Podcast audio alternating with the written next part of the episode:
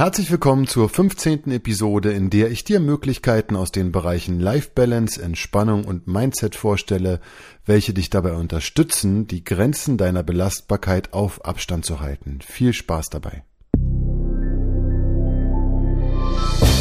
Führung entdecken. In diesem Podcast geht es um die Themen Führung und Selbstführung. Wenn du deinen vielen Herausforderungen neu begegnen möchtest, kriegst du hier Impulse, die dir weiterhelfen.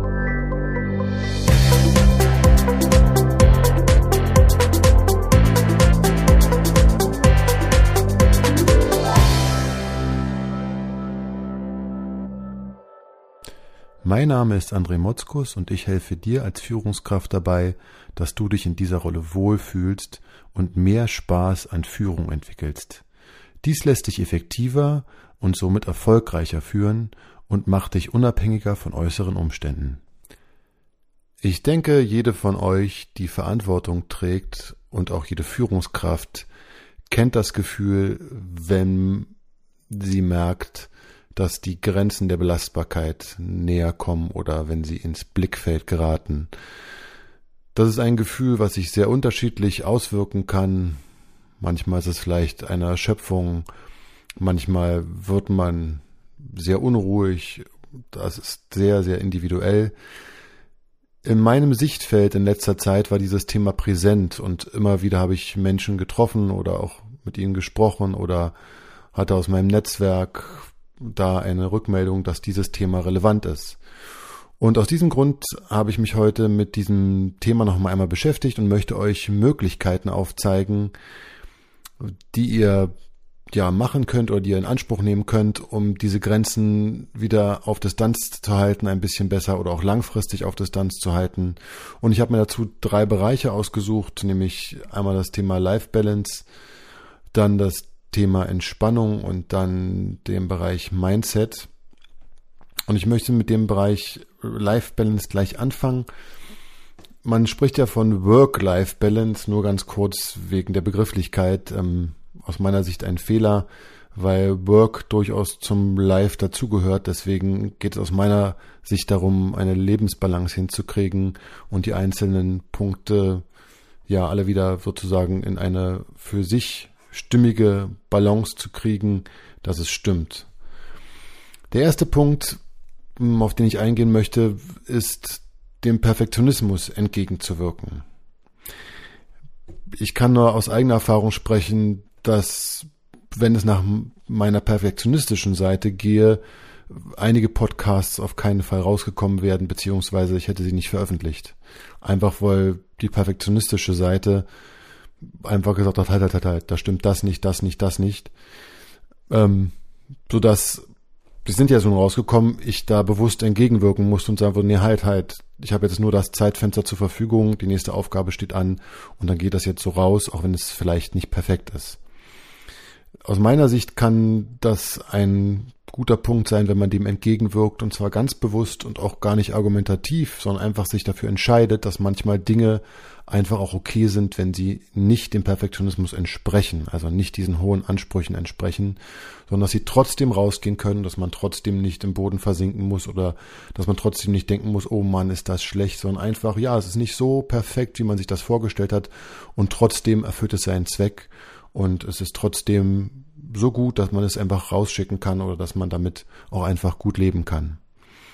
Weil wenn man das nicht tut und den Perfektionismus den Raum lässt, kann es dazu führen, dass man da einem einem Limit oder einer nicht einem Limit, eine einer ähm, ja einer Situation hinterher hechelt und probiert das so perfekt hinzukriegen, dass man sich da sehr sehr verausgaben kann. Meiner Erfahrung nach zumindest. Insofern Perfektionismus einfach manchmal bewusst etwas entgegenstellen, auch bewusst etwas rausgeben, was in der eigenen Wahrnehmung oder in der Wahrnehmung der Seite der, der perfektionistischen Seite halt nicht perfekt ist. Der nächste Punkt ist, dass man sich bewusst Ziele setzt und auch priorisiert. Wenn man das noch erweitern will um eine Stufe, kann ich nur empfehlen, auch Zeiten dahinter zu setzen wie lange brauche ich für welchen Punkt. Meine Erfahrung ist damit, dass ich sehr oft feststelle, okay, das kannst du heute alles gar nicht schaffen, was du dir vorgenommen hast, weil du hast noch keine Pausen vielleicht da irgendwie oder Pufferzeiten eingeplant.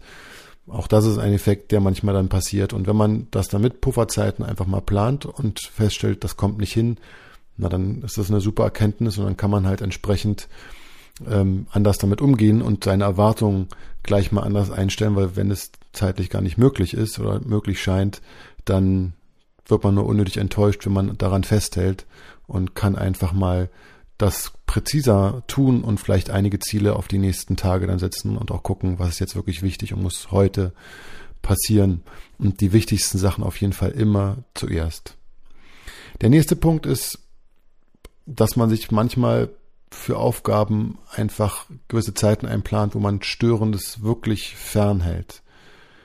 Keine E-Mails, die Uhr ausschalten, die einen vielleicht ständig irgendwie mit Nachrichten bombardiert, die zwischendurch reinkommt, man guckt doch immer raus, Handy leise schalten, egal was es ist, auch vielleicht die Tür zu machen, wenn das geht, oder in, in einen anderen Raum gehen, oder ich, das ist sehr individuell, je nachdem, wo man arbeitet und, oder was man tut, aber dass man sich bewusst einfach da Zeit schafft, wo man in Ruhe an Sachen arbeiten kann und wo alles Störende für eine gewisse Zeit einfach mal ferngehalten wird das kann durchaus helfen, Aufgaben in Ruhe und auch einfach mal dann viel konzentrierter zu Ende zu bringen und sich da nicht ständig wieder neu drauf einstellen zu müssen, weil man gestört wurde. Was auch durchaus in dem Kontext helfen kann, ist, dass man E-Mails, wenn das geht, wenn das so in dem, ja, sag ich mal, in der Firma oder auch in, in deinem Business-Kontext so gelebt werden kann, ähm, und die, die, die Zeiten, wie man auf eine E-Mail antwortet, nicht zu hoch sind, dass man sich bewusste Zeiten setzt, wo man E-Mails beantwortet. Zum Beispiel zweimal am Tag eine halbe Stunde, wenn das geht. Das heißt nicht, dass man an Sachen nicht arbeitet in der Zwischenzeit, aber dass man sich die E-Mails wirklich nur zu bestimmten Zeiten anguckt und nicht sobald immer eine E-Mail reinkommt, sofort raufguckt wer hat die geschrieben und ist das jetzt, muss das sofort bearbeitet werden. Wie gesagt, es hängt vom geschäftlichen Kontext ab, ob sowas geht. Aber ansonsten kann sowas auch entlasten, wo man sich halt konzentriert damit auseinandersetzt und nicht bei, bei jedem Mal, wenn was reinkommt, sich stören lässt. Dann, was auch immer gut ist, Aufgaben weitergeben. Wenn jemand etwas tun kann, und das geht zu Hause genauso, also mit Kindern, die dann doch mal den Teller abräumen können oder doch mal den Mülleimer rausbringen können oder irgendwas anderes machen können, das geht. Das kostet Überwindung und da eine Routine draus wird, braucht es manchmal etwas, auch Überzeugung und auch Nerven.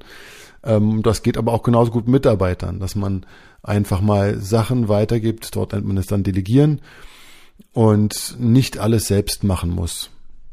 Auch das kann einem Zeit einfach mal einräumen und kann einem mehr Ruhe verschaffen nicht zu leicht Dinge zusagen. Ich bin auch ein Kandidat oder war es, denke ich, der früher, wenn der Chef kam, sofort, klar mache ich sofort kein Ding, erledigt, kein Ding, machen sich keinen Kopf. Geht, bub. Einfach gucken, passt es wirklich bei einem rein, sich auch Bedenkzeit vielleicht nehmen, ehe man dort auch beim Kunden eine zu schnelle Zusage macht, nochmal die Rahmenbedingungen genau abstecken, einfach um dann im Nachhinein nicht in eine, eine Bredouille zu kommen, wo man Dinge leisten muss, die man vorher vielleicht nicht im Blick hatte oder die einfach man vorher ganz einfach hätte verhandeln müssen noch oder klarer einfach da Punkte setzen müssen. Also nicht zu leicht zusagen, sich Zeit zum Überdenken nehmen und dann eine bewusste Zusage ähm, treffen, die die Rahmenbedingungen auch noch einmal klärt. Was auch ein Mittel sein kann, ist Arbeitszeit limitieren für sich. Wie auch immer das aussieht, ob das muss nicht jeden Tag gleich sein, es kann auch unterschiedlich sein, aber einfach, dass man bewusst sich Limits setzt und sagt, okay, heute gehe ich nach Hause. Meine Erfahrung mit Menschen, die das getan haben, ist, dass sie erstaunt waren, wie gut das läuft und wie sie mit dem, was sie in der Zeit geschafft haben, auf Dauer gut klarkommen können und auch mehr Zeit wieder für andere Dinge haben. Und davor dachten sie, sie müssten noch so und so lange bleiben, weil es war noch so viel zu tun. In aller Regel, bei den meisten, die ich zumindest kenne oder bei vielen, ist immer eine Menge zu tun. Deswegen ist es wichtig, sich selbst Grenzen zu setzen und das kann halt auch über die Arbeitszeit laufen. Was auch ein Punkt sein kann, ist, dass man seinen Terminkalender vereint, wenn das möglich ist. Also, dass die Privattermine auch in dem Geschäftskalender mit drin sind. Einfach, dass man sich bewusst ist, auch über die privaten Termine und dort einfach auch das einfach mal abstimmt, auch gut, nicht, dass man dort in ja, Probleme gerät, wenn man halt dann irgendwann feststellt, oh Mist, da hatte ich ja eigentlich diesen Termin, oh, jetzt habe ich doppelt oder einfach, dass man da eine, eine Klarheit hat und deswegen Life Balance und Work gehört definitiv zum Life dazu, dass einfach mal da eine, ja, dass eine Abstimmung da einfach vereinfacht wird. Unter Umständen kann es auch sein, dass es in anderen Bereichen sinnvoll ist, Dienstliches und Privates zu trennen. Also ein Klassiker aus meiner Sicht ist immer die Frage, muss ich um je nach Branche und je nachdem, wie man arbeitet, natürlich auch, um welche Position man hat, aber muss ich um 20.30 Uhr noch ans Diensthandy rangehen oder muss ich die SMS noch wirklich beantworten oder muss ich überhaupt drauf gucken auf das Handy? Oder kann ich mein Handy lautlos machen oder bin ich einfach nicht zu erreichen? Wie gesagt, es geht nicht darum, jetzt Dinge zu tun, die einem später Probleme bereiten, sondern es geht einfach darum, bewusst abzuwägen, was man tun kann, damit man sich selbst einfach mehr Freiraum schafft und damit man selbst sozusagen die Grenzen seiner Belastbarkeit nicht in den Blick bekommen muss.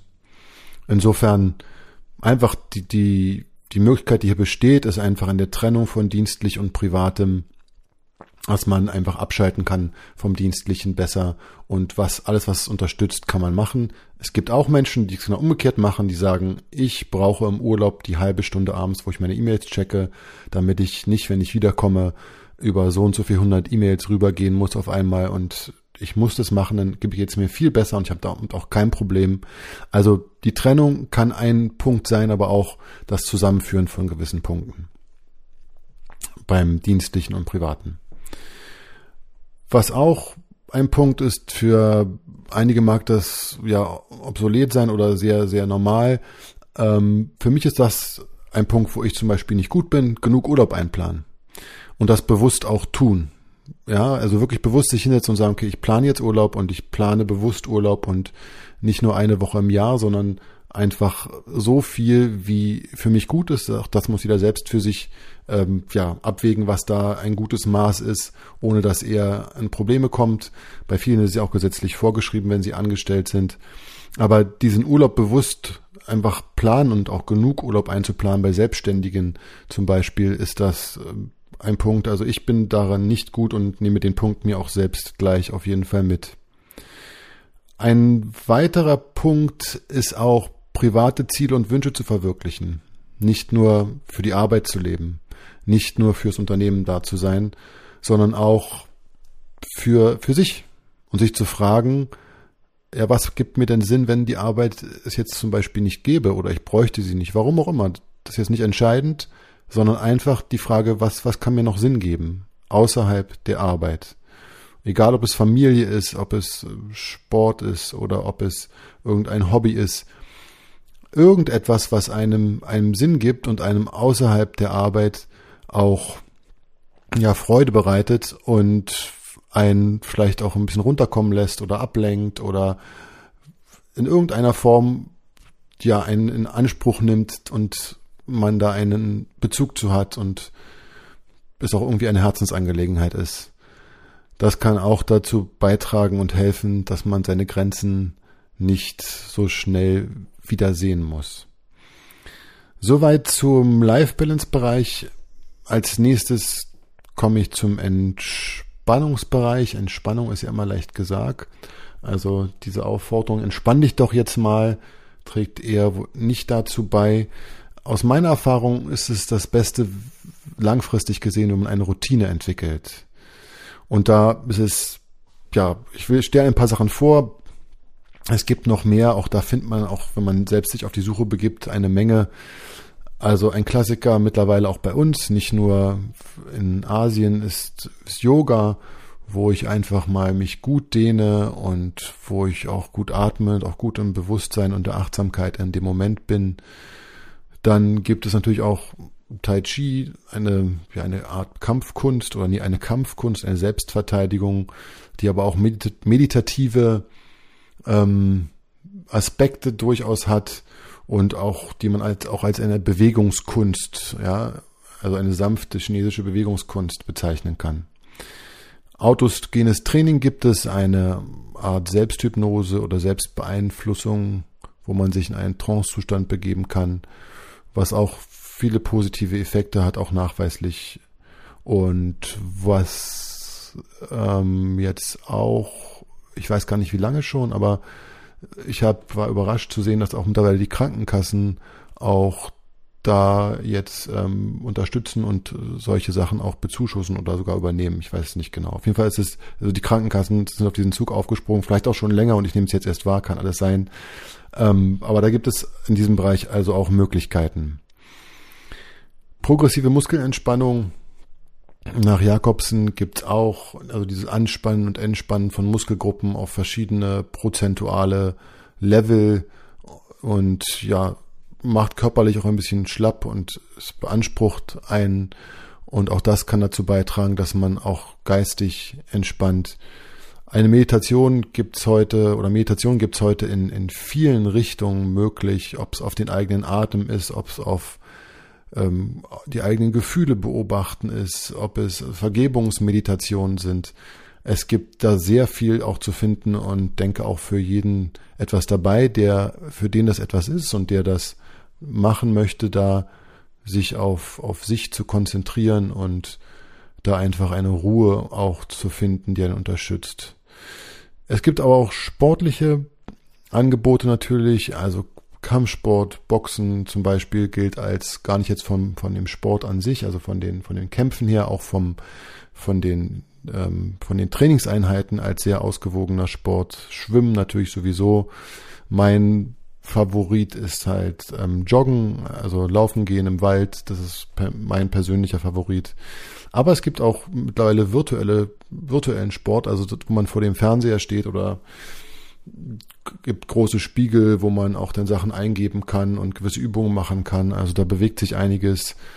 Es gibt Indoor Cycling und es gibt auch zum Beispiel, wenn man es ja, für mich ist es ein bisschen exotischer, vielleicht ist es auch heute schon Standard, aber ich fand es spannend. Es gibt auch Sub-Yoga, also wo ich auf meinem Sub wirklich im Kreis bin und ähm, ja dann Yoga mache zusammen. Fand ich eine coole Sache, jetzt gerade auch wenn es demnächst wärmer wird, dass man auf dem Wasser ist, auf so einem Subboard dann ist und dann da Yoga zusammen praktiziert. Das stelle ich mir sehr, sehr cool vor. Soweit der kurze Einblick zu den zum Bereich Entspannung. Und jetzt kommen wir zum Bereich Mindset. Was kann ich da tun? Was mir sofort kam, kam war, was immer wieder nach meiner Erfahrung auch mit, also bei mir selbst, aber auch bei Menschen, mit denen ich darüber in Kontakt war, ähm, über dieses Thema, da ist es immer wieder eine Frage auch von, von Selbstwert.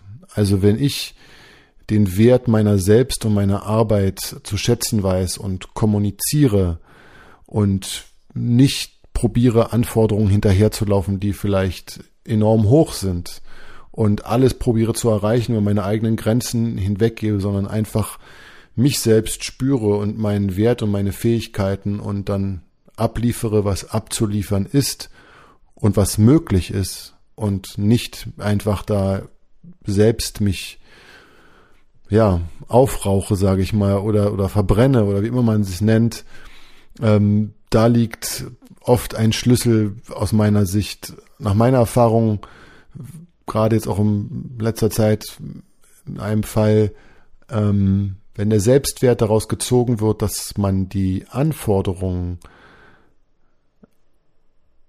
erfüllt, die an einen gestellt werden, ohne zu hinterfragen, was es mit einem macht, ob die nicht viel zu hoch sind, sondern wenn daran alles hängt, dann kann es sehr problematisch werden. Also es, es ist durchaus sinnvoll, sich seines Wertes und auch seiner, dem Wert seiner Arbeit bewusst zu werden oder bewusst zu sein und auch diesen entsprechenden, diesen entsprechend zu, zu kommunizieren. Da gibt es eine Menge verschiedener Arten, wie man das tun kann natürlich. Also zu sagen, ich mache das nicht, ist natürlich keine Art, aber durchaus sachlich auf Sachen hinzuweisen und auch darauf zu verweisen, was man einfach mal geleistet hat und darauf auch durchaus stolz zu sein und auch ja, das selbstbewusst zu kommunizieren, ist auf jeden Fall an der Stelle nicht falsch.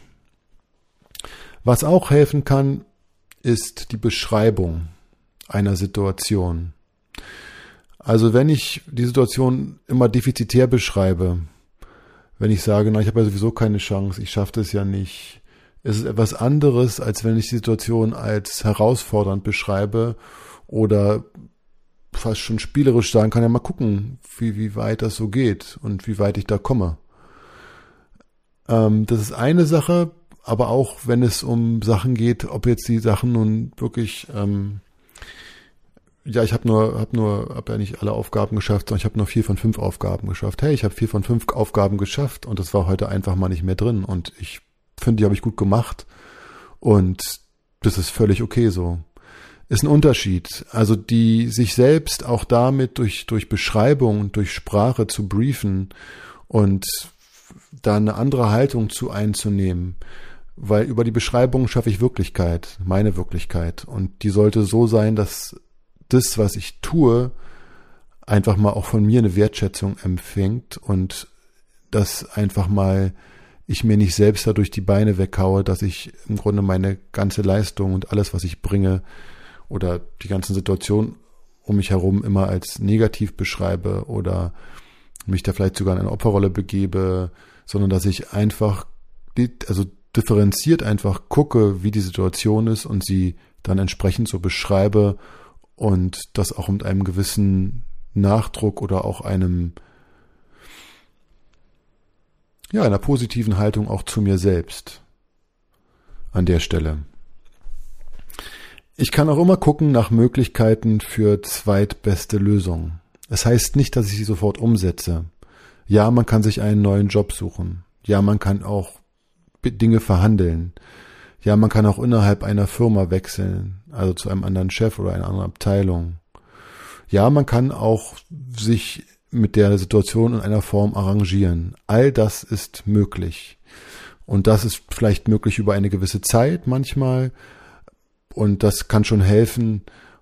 Oder ähm, es kann aber auch sein, dass es dann manchmal einfach mal die zweitbeste Lösung halt wird, aber dass man die auch geht.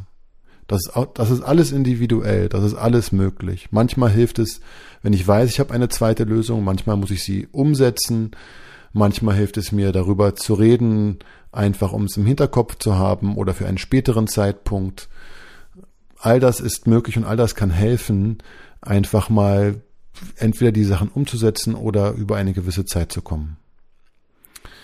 Was über die Zeit kommen angeht, ein Punkt, den ich persönlich auch vollführe immer wieder, wenn ich meinen Körper einfach mal zu sehr fordere und ich merke es und ich merke, dass mein Körper mir Signale sendet, die mir eindeutig sagen, ich sollte an der Stelle vorsichtiger sein oder mehr auf mich achten mein Klassiker aktuell früher ins Bett gehen zum Beispiel. Dann ist es so, dass ich manchmal, wenn ich sage, nee, halt mal, ich muss jetzt oder möchte jetzt noch das und das machen. Das muss, sag ich ja auch zu mir selbst. Das ist ja meine, mein Antreiber, der mir das sagt. Also ich möchte das jetzt noch machen. Manchmal kann ich einen Deal machen mit meinem Körper und sag, pass auf. Also, also ich habe jetzt kein konkretes Beispiel, ähm, aber es, also einen Zeitraum festlegen und sagen, okay, für drei Tage machen wir das noch so und dann verspreche ich dir, dann mache ich das anders. Und da muss man sehr gut ähm, auf sich horchen, was da funktioniert. Auch das kann halt helfen, dass man halt bewusst und aber da muss man es auch einhalten. Ansonsten, also ich halte es zumindest immer ein, weil das ist einfach für mich so ein, so ein, so ein Last, letzte Chance, um noch was rauszuholen und trotzdem auf die Bedürfnisse meines Körpers einzugehen. Ja, so ein, so ein Deal mit mir selbst quasi. Was aus meiner Sicht, und jetzt kommen so ein paar grundsätzliche Gedanken, die ich, die, oder ein paar, paar Aussagen, die für mich da, da stimmen. Manchmal kann es auch einfach dienlicher sein, sich eine Niederlage einzugestehen und als krampfhaft zu probieren, das tote Pferd weiterzureiten oder als zu tun, als gäbe es sie nicht oder als da irgendwas zu negieren. Das tut dann mal weh Und aber das lässt einen schneller aus meiner Erfahrung zumindest wieder rauskommen, wenn man sagt, ja, da ist jetzt was doof gelaufen oder ja, da, da stimmt jetzt was nicht. Und sich das einzugestehen und dann wirklich, ja, aber nicht um sich runterzuziehen. Wenn es dazu führt, dass man sich damit runterzieht, würde ich es nicht tun. Der Hintergrund ist der, dass man es abhaken kann, dass man wieder in eine neue Energie reinkommt, die sagt, okay, und jetzt nochmal von vorne oder jetzt nochmal anders oder wie auch immer. Aber dass man danach einfach gleich in eine, in eine andere Energie reinkommt, die einen das andere halt dahinter oder zurücklassen lässt und anstatt, wenn man da noch immer drauf rumreitet und davon nicht loskommt und probiert oder da einfach ja in seinem Saft da drin steckt und, und nicht rauskommt. Ein nächster Satz, der mir noch kam, den ich vor kurzem gehört habe, ist, es ist wichtiger, sich stark zu fühlen, als stark zu sein. Und den würde ich auch so unterschreiben, weil das Gefühl von, von Stärke es geht nicht darum, dass man sich hinstellt und, und den großen Zampalo macht und, und angibt und dann ist man gar nicht so stark. Darum geht es nicht. Es geht einfach nur darum, um das Mindset, wenn ich das Gefühl habe, dass ich eine Kraft habe, wenn ich das Gefühl habe, dass ich gewisse Sachen leisten kann, dass es immer besser ist, wenn das so ist, als, als wenn ich stark bin, aber es gar nicht fühlen kann. Obwohl ich total stark bin, aber ich kann es nicht fühlen und ich komme mir nicht stark vor. Deswegen ist dieses, dieses, dieses Gefühl, dass man wirklich eine Kraft hat, das kann einem durchaus auch dabei helfen, einfach die Grenzen ein bisschen weiter wegzuhalten, einfach weil man sich handlungsfähig fühlt, weil man Optionen hat, weil man, ja, weil man die Kraft spürt, weil man Energie spürt. Insofern, ich fand diesen Satz sehr treffend.